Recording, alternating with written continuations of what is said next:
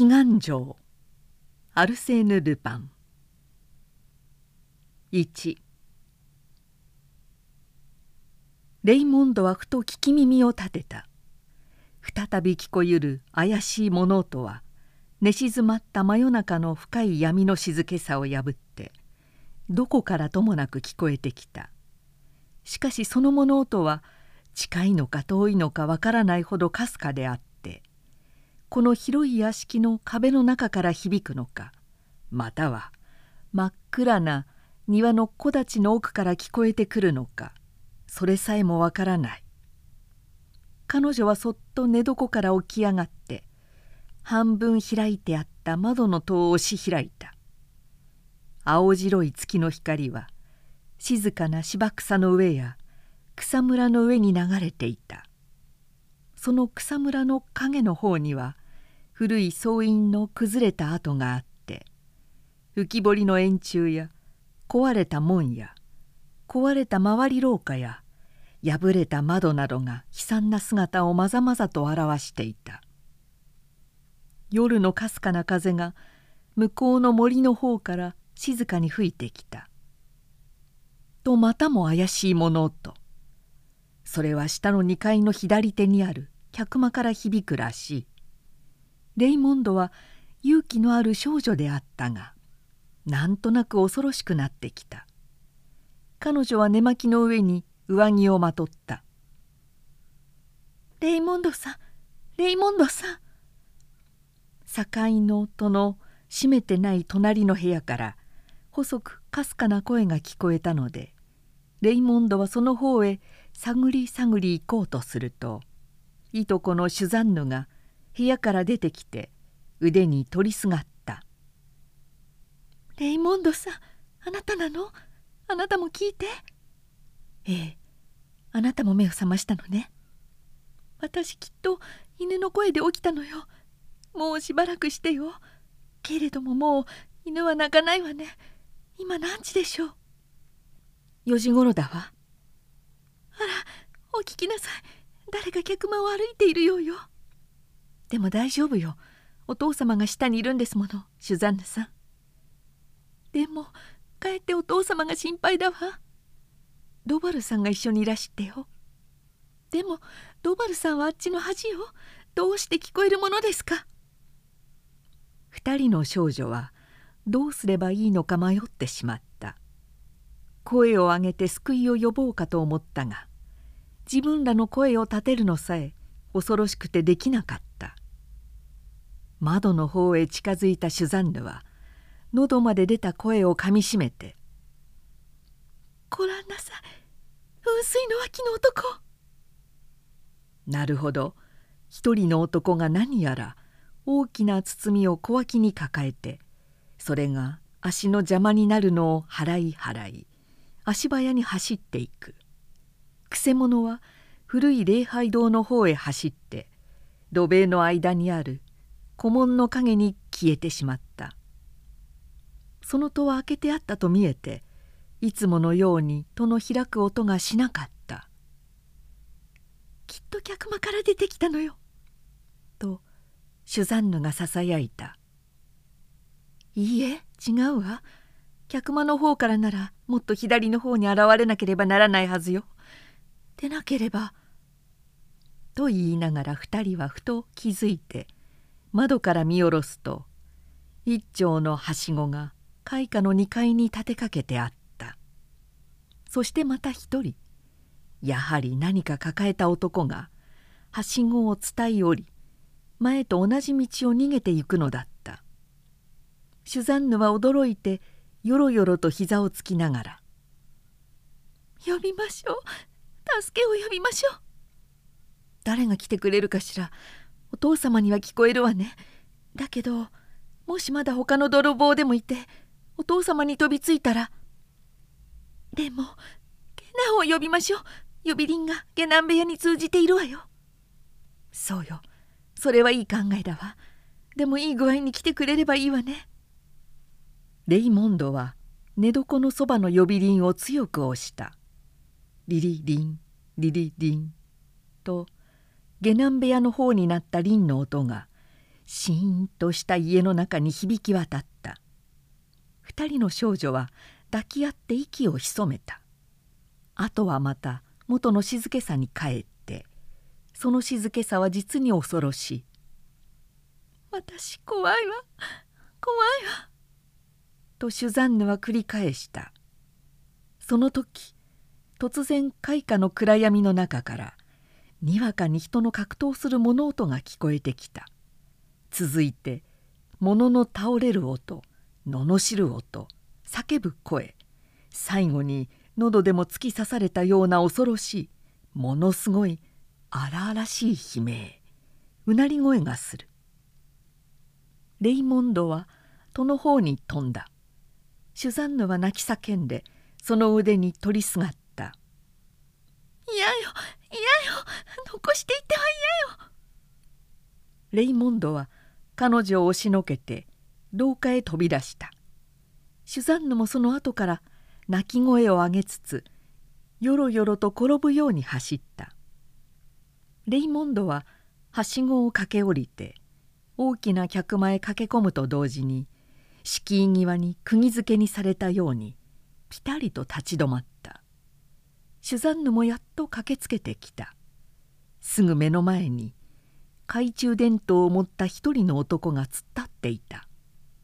その男はさっと目のくらむような強い電灯の光を二人の少女に浴びせかけて長い間彼女たちの青白い顔を眺めていたが実に悠々と落ち着き払って帽子をかぶり紙切れと2本のわらくずとを拾い絨毯の上についた足跡を消して炉台に近づき再び少女たちの方を振り向いて丁寧に頭を下げつとそのまま姿を消した。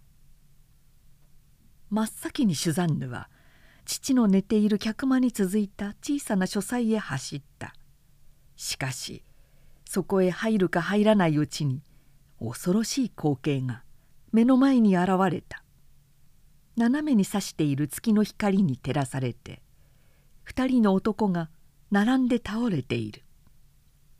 彼女は一方の死骸に取りすがって「お父様お父様どうなすったのお父様」と声を限りに叫んだ。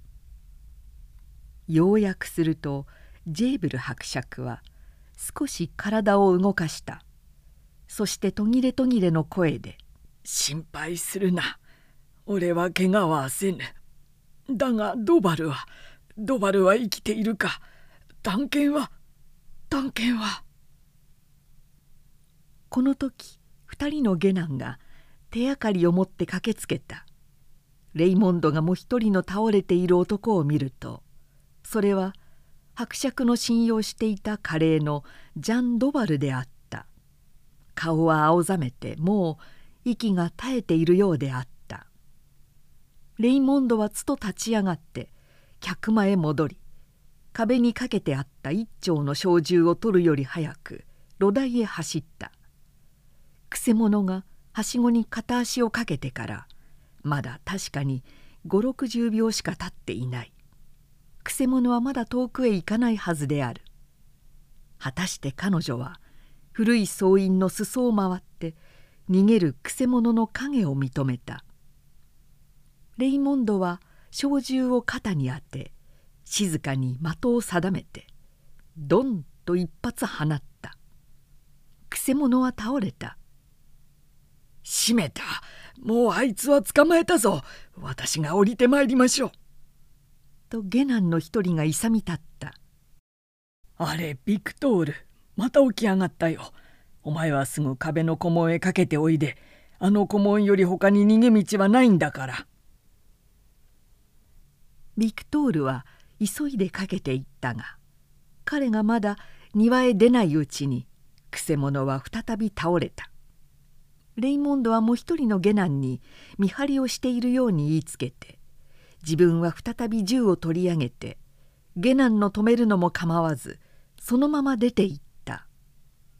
アルベールという見張りをしていた下男はレイモンドが総員の本院について曲がるのを見た。そして間もなくその姿が見えなくなった。56分経っても彼女の姿が見えないのでアルベールは心配しだした。彼はくせ者が倒れたところから目を鼻たのようにしながらはしごを伝って降りていった。そして大急ぎでくせ者が最後に姿を見せた場所へ走った。彼はそこでちょうどビクトールを連れてくせ者を探しているレイモンドと行き合った「どうしました？とても泥棒を捕まえることができない」とビクトールが答えた「俺はちゃんと顧問を閉めて鍵をかけてしまったんだがな。他に逃げ道はないのにおかしいな」ええ。本当にそうよ。10分も経てばきっと泥棒を捕まえてよ」とレイモンドも言った「この総員から逃げ出せるはずはないんだからきっとどこかの穴の隅っこに隠れているにそういない」とアルベールが言った。小獣の声を聞いて農夫の親子が駆けつけた。その農夫たちの家もやはり土塀の中にあったが彼らも何人の姿も見なかった。それからみんなは草むらという草むらをかき回したり円柱に絡みついているつる草を引き切った。礼拝堂の扉も調べたがみんな鍵がかかっており一枚の窓ガラスも壊れていなかった。総員の隅から隅まで取り調べたが猫の子一匹も出なかった。けれどもただ一つ見つけたものがあった。レイモンドに撃たれてくせ者が倒れた場所で自動車の運転手がかぶる大変柔らかな革帽子を拾った。その他には何一つなかった。翌朝6時に近所の警察署の警部が駆けつけてきて取り調べた。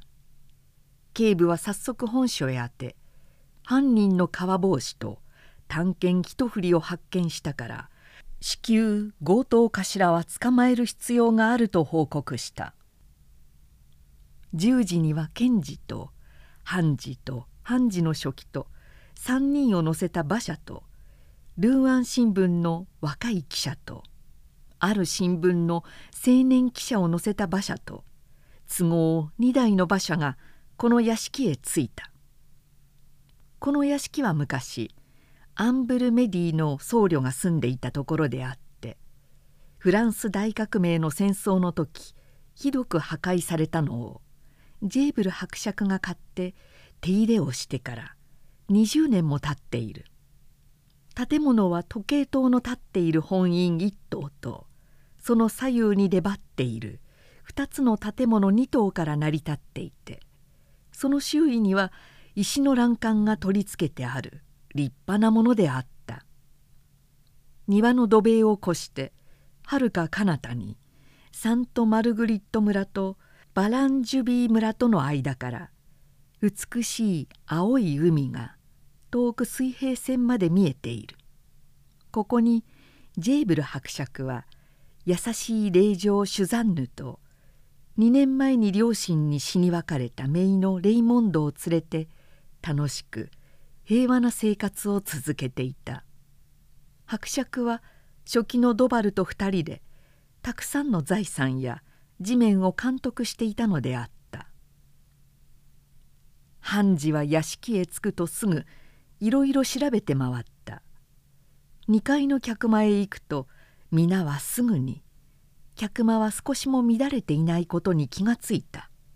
そこは何一つ手を触れたらしい跡もなかった。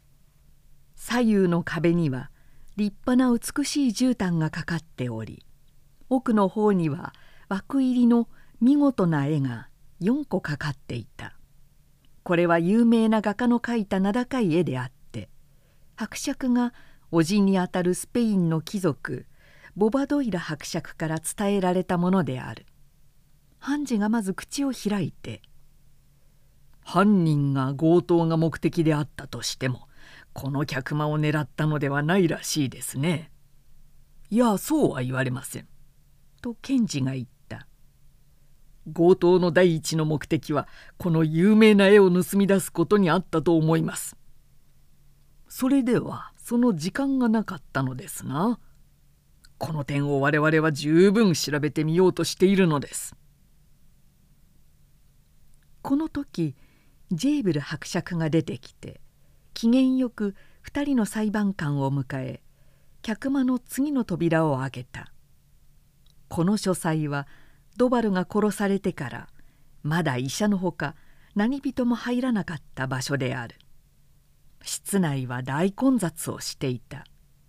2脚の椅子はひっくり返りテーブルは壊れその他置き時計や文具箱などはみんな床の上に散らばり辺りに飛び散っている白髪にはそこここに血潮が垂れていた。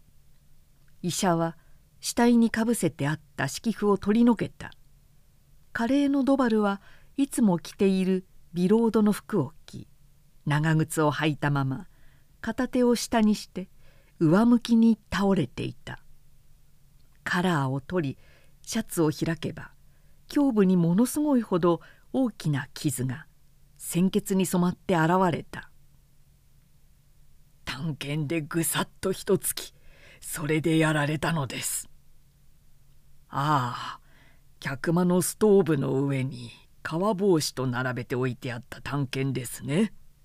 と判事が言った「そうです。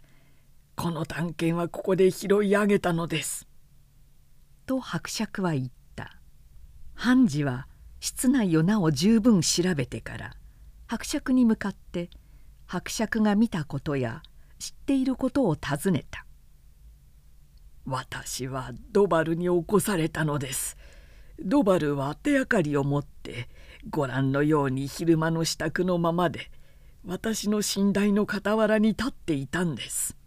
もっともドバルは時々夜更かしをする癖があったのですがねドバルは大変気が立っている様子で小声で「客間に誰か来ているというじゃありませんか」。なるほど私にも音が聞こえるすぐ床から起きてそっとこの廊下の戸を開けるとその時あの大広間の境になっている戸がさっと開いて一人の男が現れそいつが私に飛びつくや否やいきなり私の眉間を殴りつけたので私はそのまま気絶してしまったのです。それですから私はその他のことは何も知らないのです。初めて気がついてみるとドバルがこの通り殺されて倒れていました。あなたはその男をご存知ですか？いいえ少しも見覚えがありません。ドバルは人に恨まれているようなことはありませんか？ドバルですか？敵ですか？いやあれは実に立派な人間です。20年この方私の宅にいて正直な男でした。そうするとやはり盗むつもりで忍び込んだのですね。そうです。泥棒です。すると何か盗まれましたか？いえ何も。しかし私の娘と姪が2人のくせ者が庭園を逃げる時大きな包みを持っているのを確かに見たのですから。では2人のお嬢さんにお聞きしましょう。令嬢2人は客間に呼ばれた。シュザンヌはまだ顔色も青ざめていたがレイモンドは元気であった。彼女は昨夜自分のしたことをいろいろと話した。庭園を横切った2人の男は確かに大きな包みを下げていました。では3番目の男は何も持っていませんでした。どんな男でしたか？何しろ懐中電灯の光で目がくらんでいてよく分かりませんでしたが太って背の高い男のようでした。あなたにもそう見えましたか？お嬢さん。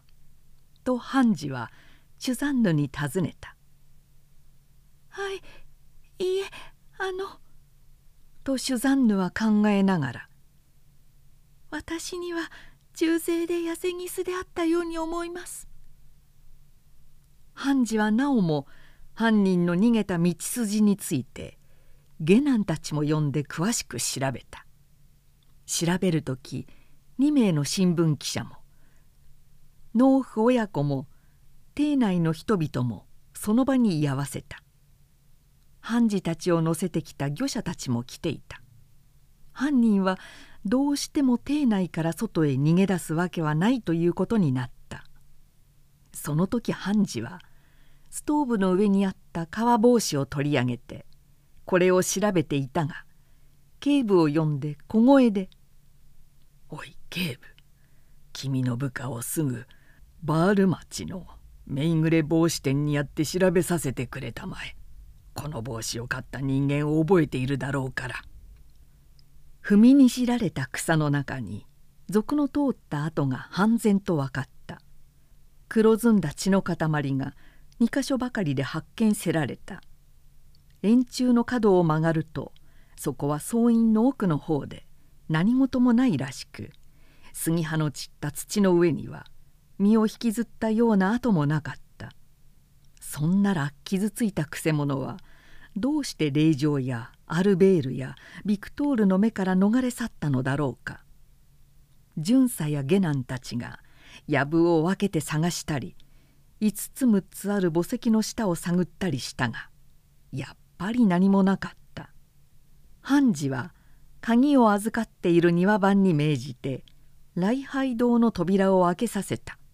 その礼拝堂というのは昔から崇められたものでそこにある立派な彫刻の人物などは宝物であった。しかしその礼拝堂の中には別に隠れ家もなくまたここへ入るならばどんな方法で入るか。それから例の古文を調べたが判事はそこで自動車のタイヤの跡がまざまざと残っているのを見た。はは負傷したくせ者はここで仲間の者と一緒になって逃げたんだな。それやできません。とビクトールが叫んだ。私が見張りしているのに逃げられるはずはないのです。確かにくせ者はここにいます」と下男は頑張っている判事は暗い顔をして屋敷へ引き返した。確かに事件は面白くない。強盗が入って何も盗まれていない。犯人は確かに中にいてそれが行方不明になっている。そのうちに帽子屋へやられた巡査が帰ってきた「どうだい？帽子屋に会ってきたかい?」と判事は待ちかねて叫んだ「はい私は主人に会いましたがこの帽子は業者に売ったそうです」「業者に?」はあ。何でも一人の業者が店先に馬車を止めてお客様が入りようだから自動車運転手用の黄色い革帽子をくれと言ってちょうどこれが1個あったのでそれを差し出すと業者は大きさも調べずに買い取って出て行ったそうです。それは何日だい？何日？何日って今日です。今朝の8時です。今朝君は何を言っているのか。この帽子は今朝売れたのです。しかしこの帽子は今朝この庭園で発見されたんじゃないか。してみればそれはとにかくその前に買われていなければならん。しかし帽子屋では確かに今朝と言っていました。判事は驚いてしきりに考えていたがふと飛び上がって叫んだ「業者だ今朝我々を乗せてきた業者を抑えてこい。早く取り押さえてこい」しかしその業者はもういなかった。口実をつけて自転車を借りて逃げてしまった後だった。警部はそのことを判事に報告してから「これがあいつの帽子と街灯です」「帽子をかぶらずに出かけたのか」懐から黄色い革の帽子を出してかぶっていったそうです。黄色い革の帽子？そんなことがあるもんか。それは現にここにあるじゃないか。検事が傍らから薄笑いをしながら実に面白い帽子が2個ある。1個は我々の唯一の証拠であった本物で業者の頭に乗って飛んでいった他の1個は偽物でそれが君の手にある。いやこいつはいっぱい食わされたね。業者を捕まえろ。と判事は怒鳴った。しかしその前に判事さんもっと気をつけなければならないことがありますよ。ああまあこの紙切れを読んでください。これは街灯のポケットから出たものです。街灯というのは業者の残していったものです。と言いながら検事は四つ折りにした紙を判事の前に出した。その紙切れには鉛筆の走り書きがしてあった「もし頭が死んだら霊場にあだをするぞ」この事件に一同は青くなった「伯爵」と判事は口を開いて「伯爵決してご心配なさらないでください。こんな脅かしがあったって我々警察の方で十分警戒しているのですから令状方も決してご心配はいりません。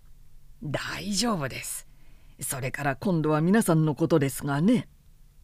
と判事は新聞記者に向かって「私は皆さんを信用してこの場に皆さんたちがおられるのを黙っているのですが」判事は何か思いついたらしくそのまま言葉を切ってしまって2人の青年記者の顔を代わり番こに見比べていたがやがてその一人に近づいて「君は何という新聞社ですか？身分証明書を持っていますか?」「ルーアン日報社です」その記者は身分証明書を出して見せた。判事は次の記者に向かって「そして君は?」「僕ですか?」さよう。何という新聞社へ勤めているのですか？そうですな判事さん。僕はいろいろな新聞に書いているんです。方々の新聞に。身分証明書は持っていません。すると君の生命は何か書類でもありますか？書類なんて持っていません。君は職業を証明すべき書類を持っていないのですね。僕は職業ってありません。すると君は？と判事は少し怒った声で叫んだ。君は偽ってここへ入ってきて我々の調べることをすっかり聞いてしまってその上生命まで言おうとしないんですね。そうじゃないんです判事さん。だって僕が入ってきた時あなたは何ともおっしゃらなかったでしょう。だから僕だって断らなかったのです。それにこの通り大勢来ているんですもの。犯人さえ来ているんですもの。彼は物静かに悠々と話しているこの記者はまだ若い青年でその顔色は少女のようにバラ色で美化にはちびひげがあった。しかしその目は鋭利そうに光っていた。口元にはいつも微笑が浮かんでいた。判事はなお疑い深い目で彼を睨んでいた。二人の巡査が彼の前に進んだ。青年は愉快そうに「判事さんあなたは僕を犯人の中の一人だとお思いになるんですね。しかしもし僕が本当の犯人の一人ならさっきの漁者のようにとっくに逃げてしまったでしょう。考えてみても冗談も大抵にしたまえ君の生命は。イジドール・ボートルレです。職業はジャンソン中学校の生徒です。判事は驚いたように目を丸くして「なんだって中学校の生徒ジャンソン中学です。ポンプ街の」おいこらバカなこと言うな。そんなたわけたこと言ってもしようがないじゃないか。ですが判事さん本当なのです。ああこのひげですね。ご安心ください。これはつけひげなのです」と言いながらボートルレは美化につけていたひげを取って捨てるとその顔は一層若く一層バラ色をしていて紛れもなく中学生の顔になった「ね？これで分かったでしょ？まだ証明がいりますか？じゃあ父からよこした。この手紙を読んでごらんなさい。ほらね。住所にジャンソン中学校寄宿舎内イジドール・ボートルレ殿とあるでしょう。ハンジはこれを信用したのかどうかわからないが相変わらず難しい顔で「君は何しに来たのです」僕はちょうど学校が休みなのです。僕はそれでこっちの方面を旅行しているのです。父が勧めてくれましたから。つけひげをなぜつけているのですか？ああ僕たちは学校でよく探偵団をしたり探偵小説を読んでいるもんですから。ただちょっとつけひげをつけてみたんです。それで中学生じゃ人が信用してくれませんから新聞記者に化けたんです。1週間ばかり面白くない旅行をしていたところちょうど昨晩ルーアンの友達に会って今朝この事件が起きたのを聞いたので2人で馬車を雇ってきたんです。ボートルレは大変無邪気に話すので聞いているうちにハンジはいくらか興味を持ってその言葉を聞いた。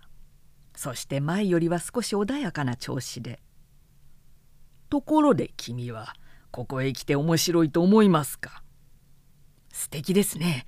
実に面白いです。ねえハンジさん出来事を一つ一つ集めてだんだん事件の真相らしいものが出来上がっていくのを見ていると実に愉快です。真相らしいというのはこりゃ面白い。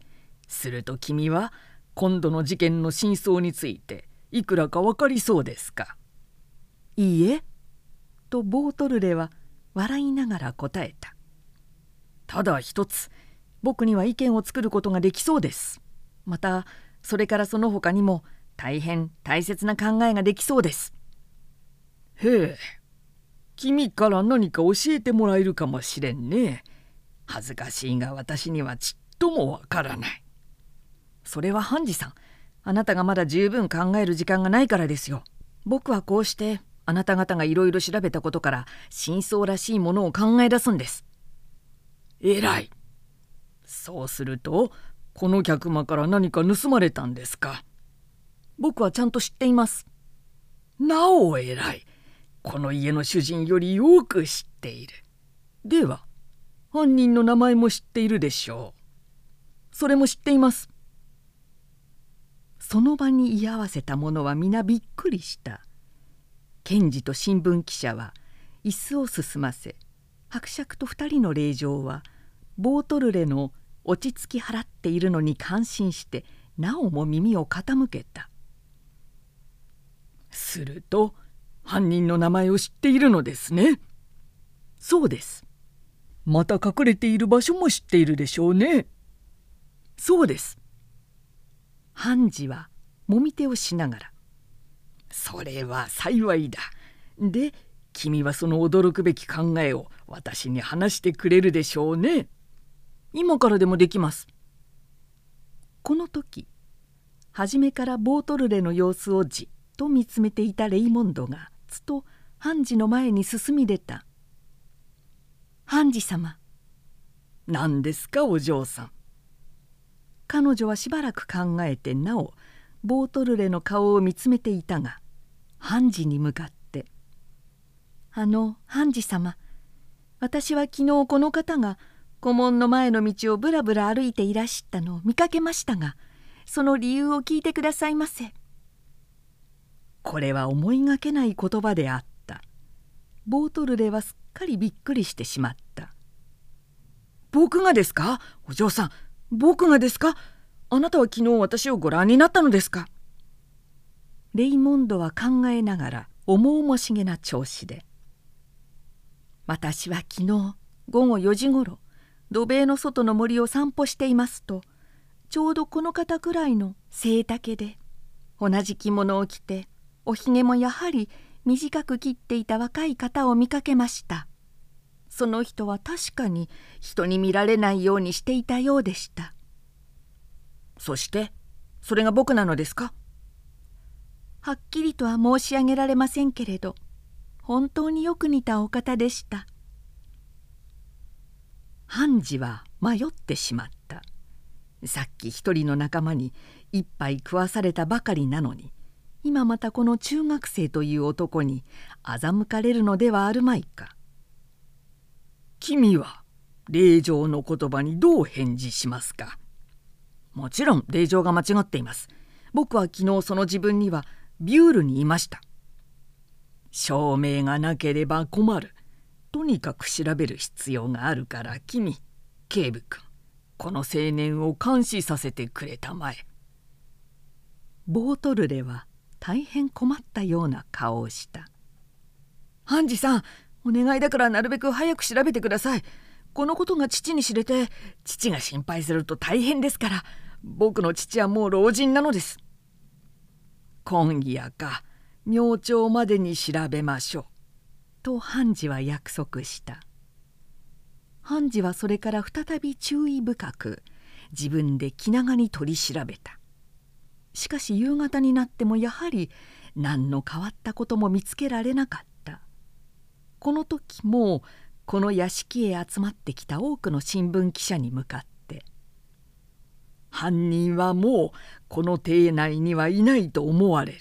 我々が考えたところによれば犯人はもう逃走したに違いない」と語った。しかしなお念のために邸内の警戒を厳重にして判事は検事と共にひとまず本所へ帰った。夜になった。ボートルレは自分のためにつけられた巡査の目の光る傍らで椅子の上に眠った。外では巡査や百姓や村の人たちが建物の塀と総員の間を絶え間なく見張っていた。11時までは何事もなく静かに過ぎたが11時を10分ばかりすると一発の銃声が屋敷の方から響いた「用心しろ2人だけここに残ってろ他の者は銃声の方角に大急ぎで走れ!」と警部が叫んだ一同は屋敷の左手へどやどやと走ったこの時闇をついて何者か一人の男が消え去ったと思う間にたちまち再び起こる銃声にみんなはその銃声の下百姓家の方へと突進した。とぶどう畑まで行き着いた時突然一筋の火の手が百姓家の右手にパッと立ち上った。と同時にまた一箇所総員の彼方に真っ赤な火柱が立った。焼けているのは納屋らしい。畜生火をつけやがった。それを追っかけろ。まだ遠くへはいかんぞ」と警部は怒鳴り散らした。しかし風向きで見ると火は本邸の方に向かっている。何より先にこの危険を防がなければならない。伯爵も出てきてみんな一生懸命で火を消し止めたのは午前2時であった。もちろん犯人の影さえ見えない。どうして納屋などに火をつけるのかわけがわからない」と伯爵は言った「伯爵まあ私と一緒にいらっしゃい。その訳を申し上げますから」警部と伯爵は連れ立って総員の方に来た。警部は2人だけを残しておいた巡査の名を呼んだ。2人の巡査は出てこなかった。他の巡査たちが2人を探しに行った。と古門の入り口のところで2人の巡査が目隠しをされ猿靴輪をはめられて細縄で縛られているのを見つけた。残念ながら我々はたぶらかされた。と警部がつぶやいた。あの銃声も火事もみんな我々の警戒を破るためだったのです。我々がその方に気を取られている間に奴らは仕事をしていったのです。仕事とはと伯爵が聞いた。傷ついた頭を運び出すためです。警部は大変悔しがった。そればかりではなかった。夜が明けてからボートルレ少年が見張りの巡査に眠り薬を飲ませて窓から逃げ出したことが分かった。